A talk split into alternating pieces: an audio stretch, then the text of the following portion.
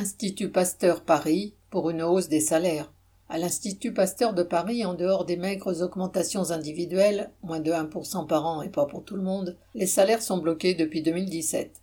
Environ 2100 personnes y travaillent et il n'y a pas que des chercheurs, environ un tiers des salariés sont administratifs, techniciens de laboratoire ou ouvriers et leurs salaires sont bas. Pourtant les comptes de l'Institut sont excédentaires et permettraient largement d'augmenter les salaires de tous.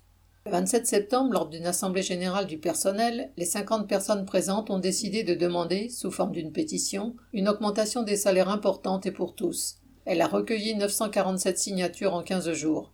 C'était déjà inhabituel, mais l'attitude méprisante de la direction face aux 70 salariés venus déposer la pétition a fait monter la colère.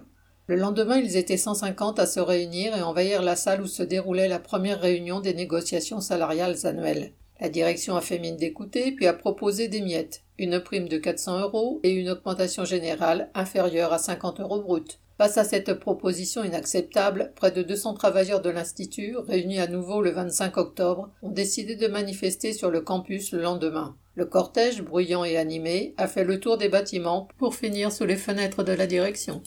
Celle-ci invoquant le fait que sans l'accord du conseil d'administration, elle ne peut rien faire, les salariés ont voulu accueillir celui prévu à l'Institut le 28 octobre.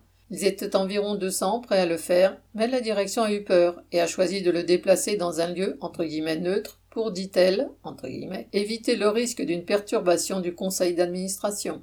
Ce n'est que partie remise, car le personnel mobilisé, d'autant plus en colère, ne compte pas s'en arrêter là.